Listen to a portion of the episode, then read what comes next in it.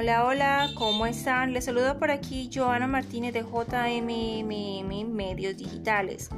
Hoy estoy grabando, hoy es 25 de diciembre. Felices, felices fiestas. Adicional, pues recalco, este es el penúltimo podcast, ¿sí? El penúltimo podcast. Todas estas estrategias que hemos ido trayendo eh, se entremezclan entre ellas. ¿Para qué? Para vender más con los history de Instagram. Claro, las puedes ir enfocando a otros canales. Son estrategias, la base. Ahora, el número 15 es el apalancamiento de mentores. Mentores, sí señores.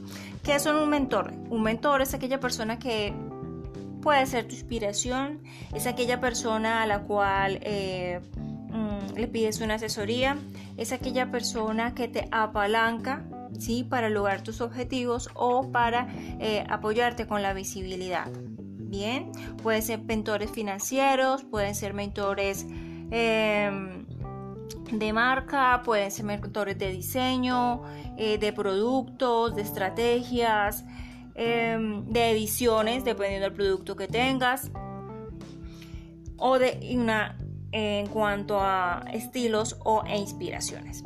Bien, entonces, ¿cómo podemos apalancarnos? Uno, nombrándole la inspiración, dos, trayendo y diciéndole como tipo frase en las history, eh, comentando eh, a qué va la inspiración o qué va la mentoría.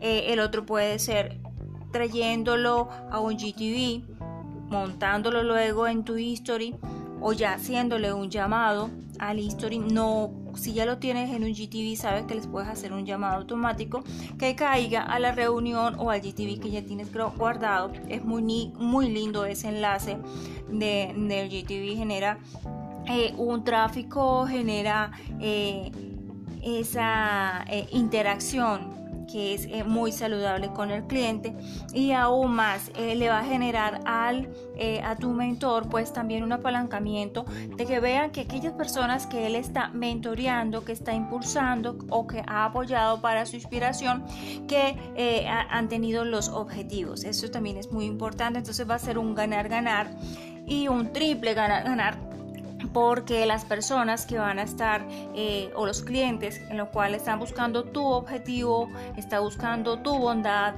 están buscando aquel servicio que tú das, eh, se van a ver identificados bien. No, no va a haber inconveniente con que traigas, digamos, un mentor.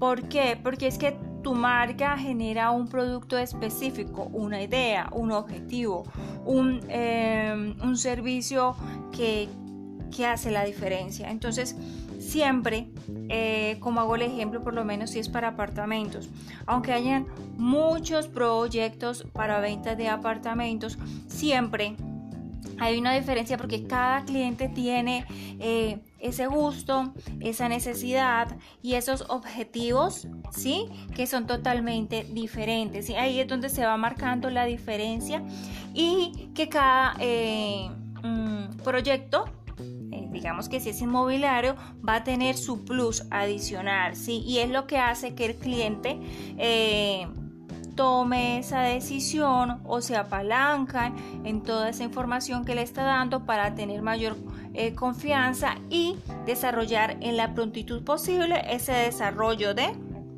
toma de decisión para un cierre. Bien, y por supuesto va a servir muchísimo para ir fidelizando, ir haciendo eh, más natural, ir haciendo esa forma empírica y orgánica que hace que las marcas eh, sean estables. Bien, entonces por aquí les dejo este pequeño consejo.